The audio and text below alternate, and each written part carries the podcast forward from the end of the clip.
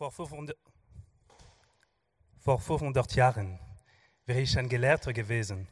Man hätte mich um Rat gefragt, denn ich weiß über vieles Bescheid. Habe um selber viel gehört und gelesen. Ich verstehe andere Sprachen und weiß, wie die Menschheit entstand. Ich kann Zahlen oder Torten in Viertel, Achtel, ja in Hundertstel teilen. Theoretisch. Ich kann dir zeigen, wo China liegt auf der Karte.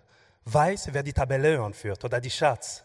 Und kenne den Unterschied zwischen Uran und Urin. Theoretisch. Ich, ich, kenn, ich kenne tausend Clips und habe fast so viele Freunde im Netz. Ich erkenne, wenn etwas cool ist und weiß, wie ich finde, was ich suche. Außer in meinem Zimmer. Man sagt, Kennzeichen von Leben sind Stoppwechsel, Wachstum und noch irgendwas. Doch kennst du diesen Moment, wenn das egal ist und du das Leben am ganzen Körper spürst? Wärme auf der Haut, Grünzen im Lachen? 100% Leben statt ein hundertstel Stück Torte. Man sagt auch, Liebe ist ein Trick der Natur, um die Art zu erhalten. Und Hormone sind ihre Komplizen.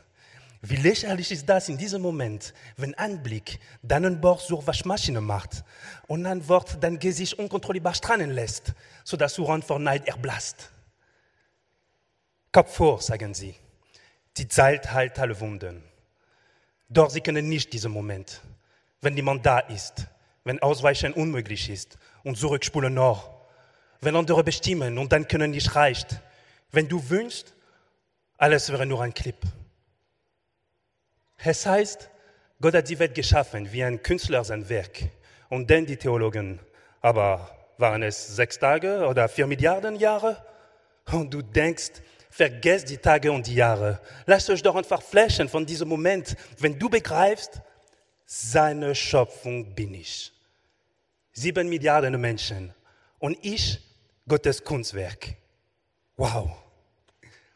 Wenn Jesus mir zeigt, der Kampf ist aus, vor immer gestorben, wird nicht mehr. Wir gehören zusammen. zusammen. Ab diesem Moment bin ich dabei. Danke.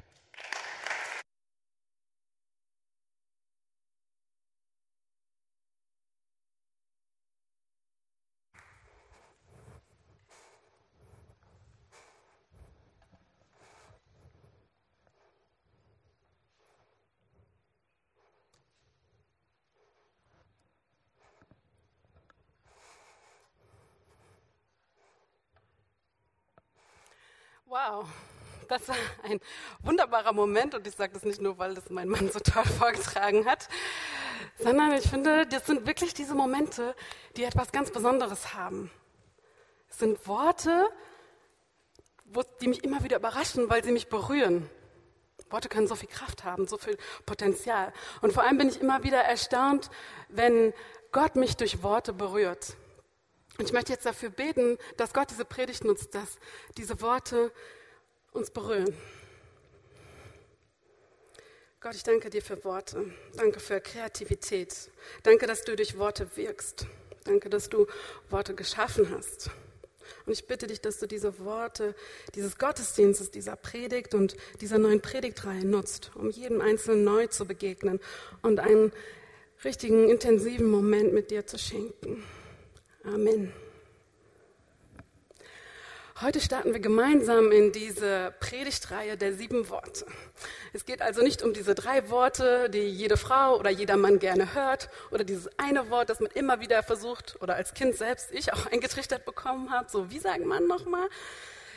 In dieser Predigtreihe geht es um sieben Worte. Und es sind Worte, die jeder Mensch und besonders auch jeder Christ drauf haben sollte, die wir verwenden sollten, und zwar ganz bewusst verwenden sollten, weil hinter diesen Worten steckt eigentlich so viel mehr. Der Wortschatz der deutschen Standardsprache umfasst eigentlich 75.000 Wörter. Die Gesamtgröße des deutschen Wortschatzes beträgt je nach Quelle oder Zählweise sogar 300.000 bis 500.000 Wörter. Das wären eindeutig zu viele Wörter für eine Predigtreihe. Deswegen geht es in dieser Predigtreihe um sieben Worte. Die sieben ist eine Zahl, die in der Bibel oft vorkommt. Die sieben steht symbolisch für die Vollkommenheit Gottes. In sieben Tagen erschuf Gott die Erde. Am siebten Tag war die Schöpfung vollendet. Am siebten Tag ruhte Gott. Und jedes siebte Jahr war ein Jahr, in dem das ganze Land ruhte. Und Jesus hat gesagt, Vergebung soll 70 mal 7 mal geschehen. Die 7 ist also ganz schön bedeutungsstark. Und es ist eine Ehre für mich, dass ich heute als Gastpredigerin aus Berlin die in diese spannende Reihe mit euch starten kann. Und ähm, nur als kleinen Hinweis, ich bin zwar nur Besuch aus Berlin, aber ich bin eigentlich gebürtige Hamburgerin aus Eimsbüttel. Und ähm, ja, so ein bisschen Heimspiel ist ein, äh, da, auch wenn jetzt Berlin unsere Heimat ist. Das Wort, mit dem wir heute starten, ist wow. Und ich weiß nicht, ob ihr diese englische Interjektion, also dieses Ausrufewort verwendet oder vielleicht bis jetzt verwendet habt. Vielleicht eher nicht, aber das kann sich ja ändern. Meine Wow-Momente, meine persönlichen Wow-Momente sind, als ich das erste Mal meinen Mann gesehen habe. Als ich das erste Mal unsere kleine Tochter im Arm hielt. Als ich in den Alpen ganz tief von Gottes Größe überwältigt wurde.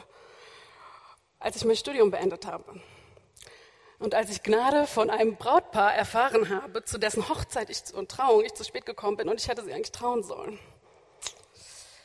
Das sind Wow-Momente. Das sind Momente, die überraschen, die überwältigen, die begeistern, die tief beeindrucken, die zum Staunen bringen, die manchmal sogar Jubel auslösen können. In der Bibel gibt es einen Wow-Text. Und zwar ist es der Text, der perfekt zu diesem Slam passt, den wir gerade gehört haben. Es ist ein Text, mit dem die Bibel startet, in 1. Mose 1, Vers 1. Der Text hat äh, nicht die Absicht, wissenschaftlich zu belegen, wie unsere Erde entstanden ist, aber es geht darum, dass Gott die Welt erschaffen hat. Und in diesem Slam, den wir eben gehört haben, da hieß es, lasst euch doch einfach flashen von diesem Moment, wenn du begreifst, seine Schöpfung bin ich.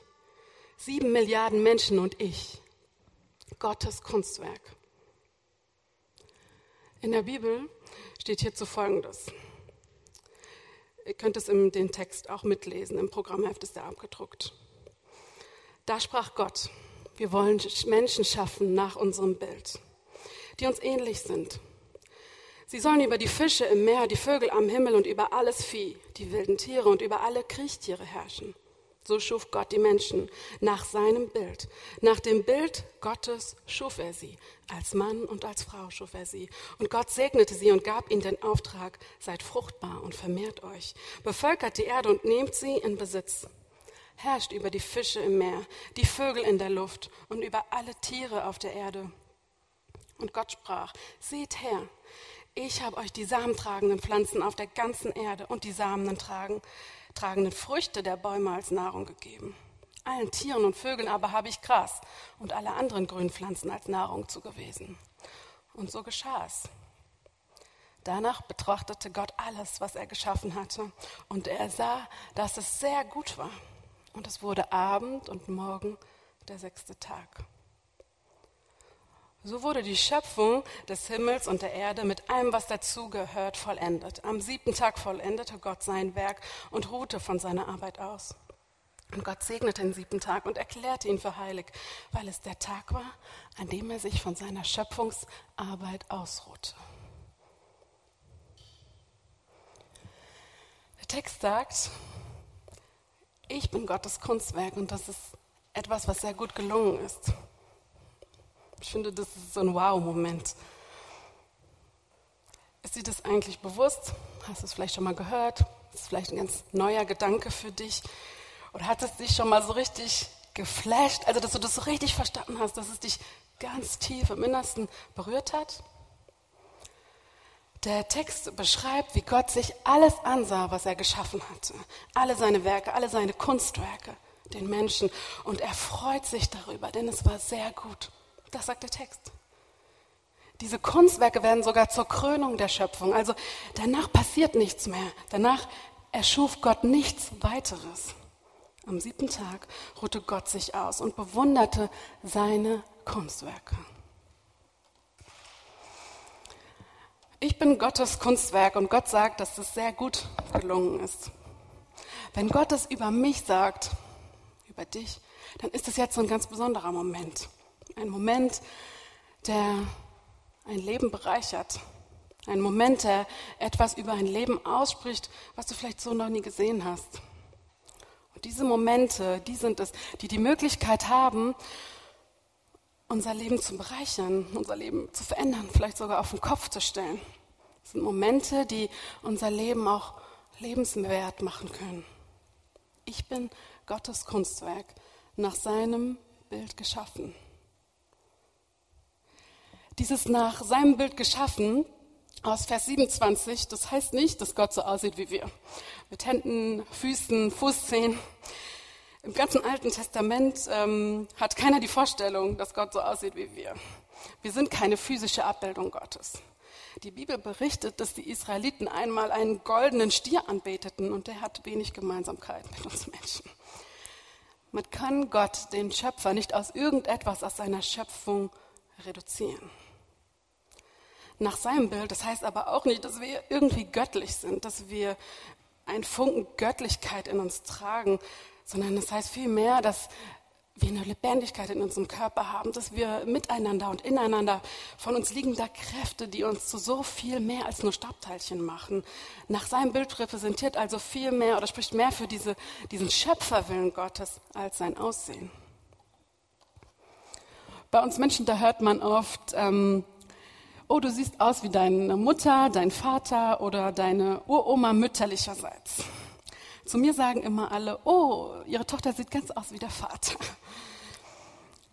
Verwandtschaft drückt sich oft durch Ähnlichkeit aus. Meine Tochter sieht aber ganz anders aus als ich. Ich habe blonde, glatte Haare, meine, meine Tochter hat schwarze Locken. Ich habe helle Augen, meine Tochter hat dunkle Augen.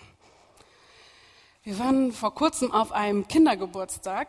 Das ist so das Leben als junge Eltern. Man geht wieder zu Kindergeburtstagen und ich weiß noch genau, mein Mann kam etwas später nach.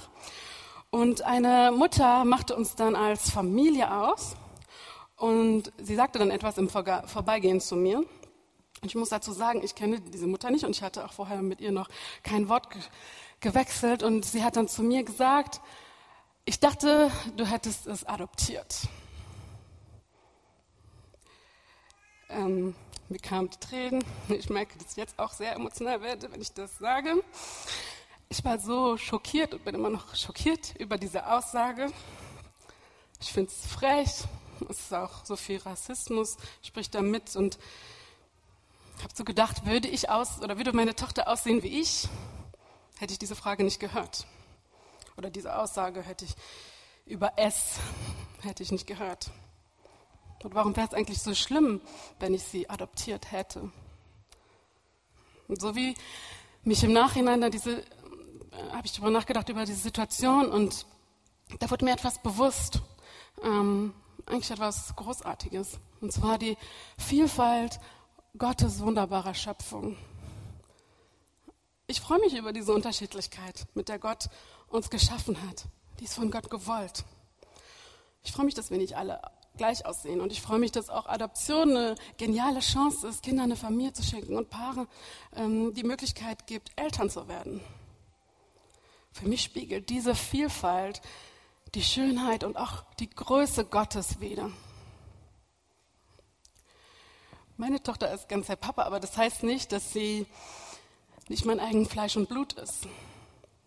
Sie sieht nicht aus wie ich, aber sie gehört zu mir. Ich habe sie neun Monate im Bauch getragen, ihr schon viele schlaflose Nächte geschenkt. Sie sieht zwar nicht aus wie ich, aber sie hat jetzt schon ganz viele Eigenschaften und auch Wesenszüge von mir. Und so ist es auch mit Gott. Wir sehen nicht aus wie Gott, aber wir tragen Eigenschaften und Wesenszüge Gottes in uns, die uns zur Krönung der Schöpfung machen, zu Gottes einmaligen Kunstwerk. Es geht dabei auch nicht um eine bestimmte Fähigkeit. Sonst könnte man anhand der Fähigkeiten eines Menschen ja sagen, wie hoch sein Wert ist. Das geht nicht.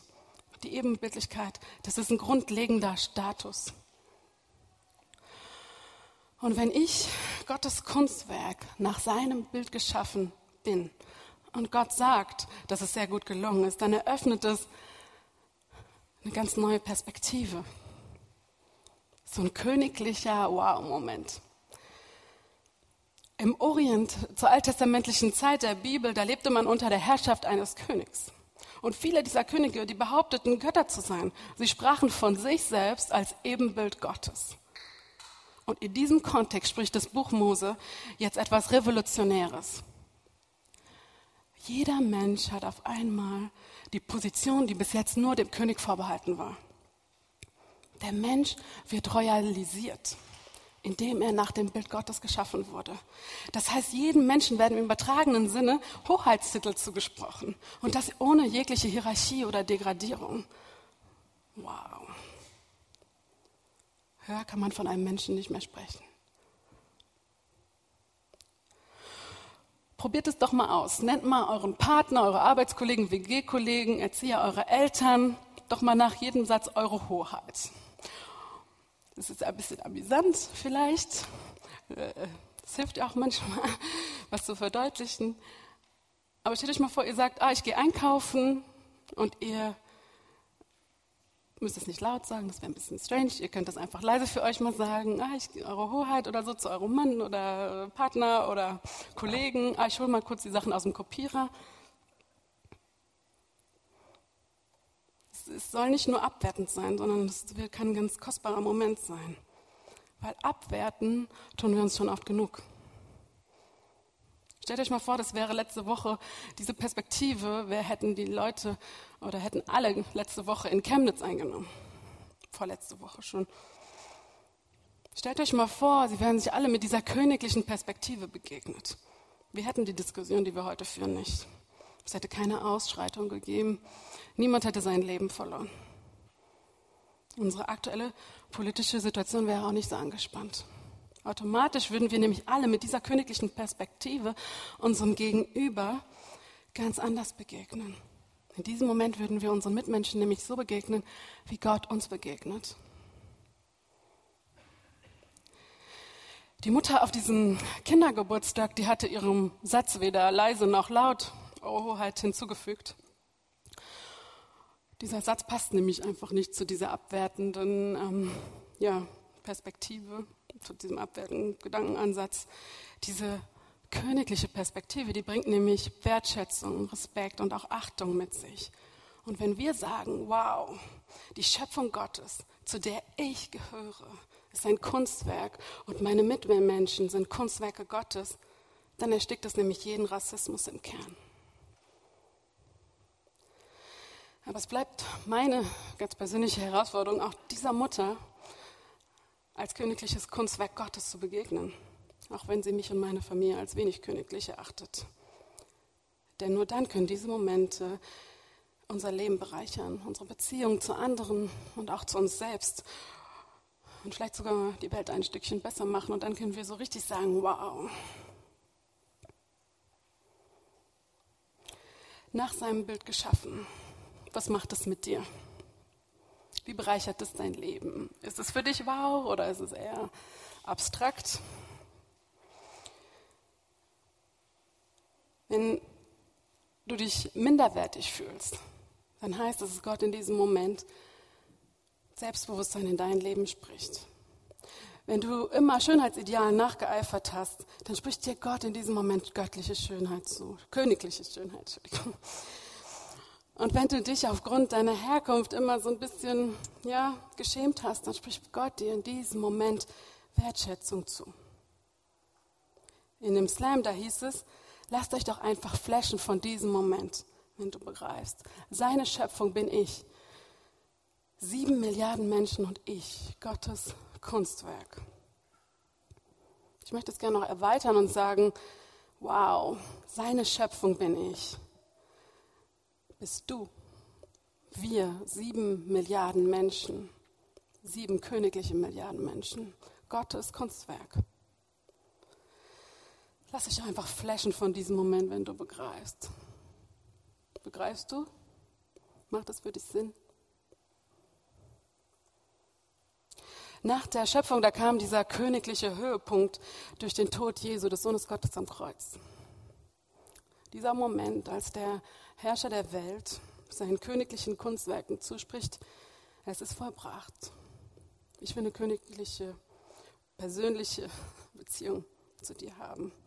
Das ist dieser königliche Höhepunkt, dieser Wow-Moment in der Bibel. Dieser Moment, der ist nicht unbedingt rational. Es passiert vielmehr etwas in uns.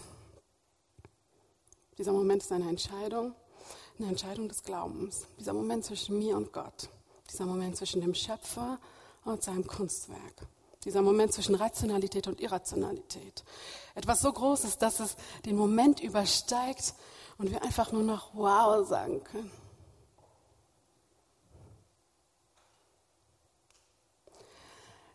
Der Slam hat mit folgendem Satz geendet. Ab diesem Moment bin ich dabei. Was ist dieser Moment bei dir? Gibt es den, gibt es den nicht?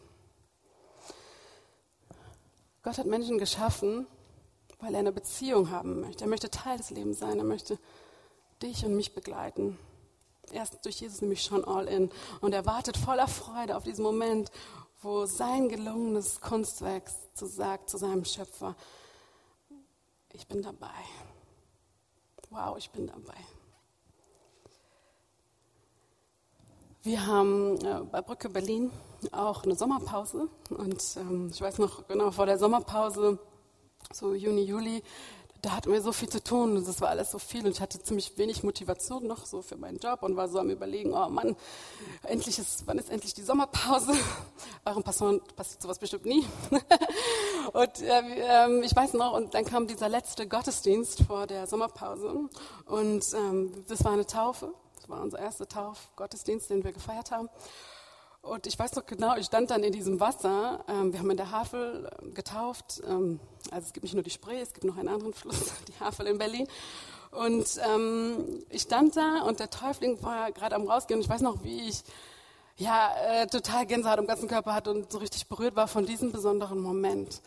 Das war ähm, ähm, der, dem, der Täufling, der da rausgegangen ist, war ein ehemaliger Leutnant der Nationalen Volksarmee in, der, in ehemaligen DDR und war vor über einem Jahr das erste Mal äh, bei uns im Gottesdienst.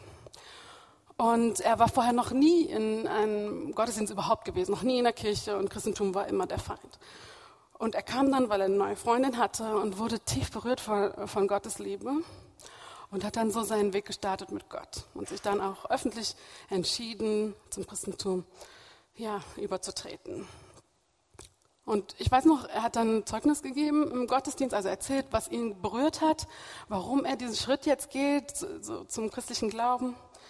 Und er hat gesagt, dass er auch gerade jetzt in der Gemeinde gelernt hat, eine andere Perspektive auf Menschen zu haben.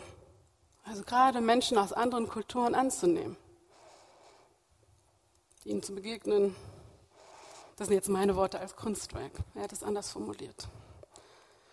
Und ich weiß noch, wir standen im Wasser, er wurde getauft, er war am Rausgehen und ich habe so gedacht, oh Mann, wie kann ich nur keine Motivation gemacht haben? Ich liebe es doch, Brücken zu bauen zu Gott, für Berlin, zu den Menschen, zwischen Menschen, die sonst nie sich begegnet hatten. Und es war so ein Moment, äh, jetzt ganz aktuell bei mir, wo ich gesagt habe, wow, ich bin wieder dabei. Bin wieder voll dabei. Und ich wünsche euch diese ganz persönlichen Wow-Momente.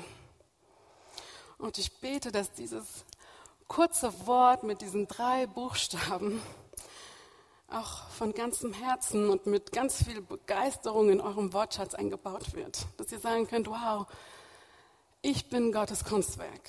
Wow, meine Mitmenschen sind Gottes Kunstwerke. Und wow, Gott will Teil von meinem Leben sein. Oder wow, Gott ist schon Teil von meinem Leben. Und vielleicht kannst du dann auch sagen, diese Momente, ich bin dabei. Amen.